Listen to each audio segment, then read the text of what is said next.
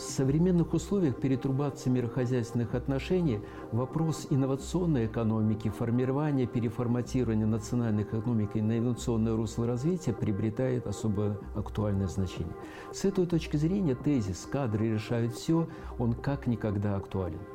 Принципе, наша система образования, это показывает практический опыт, она вполне современна, она конкурентна, и она формирует эти кадры. И есть несколько трендов, которые ну, необходимо учитывать, по крайней мере, они являются даже своеобразными вызовами, на которые надо отвечать. Я перечислю только три, которые наиболее важны. Ну, во-первых, это практикоориентированная профессиональная компетенция. Но мало сформировать эти компетенции необходимо, чтобы студент, работник. Он остался в национальной экономике, желательно в Республике Беларусь.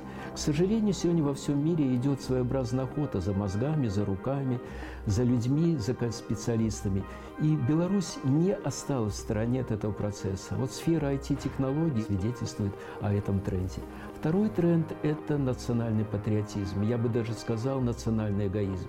Сегодня именно формирование специалистов с твердыми, понятными идеологическими принципами является весьма актуальным, потому что именно они формируют сегодня моральный климат в предприятиях, моральный климат даже в системе госуправления. Ну и, наконец, президент подписал указ о введении нового образовательного кодекса, который формирует новые новеллы или совершенствует существующие новеллы, которые формировались до принятия этого документа. Система образования будет работать более адресно и более интенсивно. То есть срок подготовки специалистов сокращается, появляются более адресные форматы подготовки специалистов, переподготовки. Отдельно я хотел бы отметить такой формат, как бизнес-образование.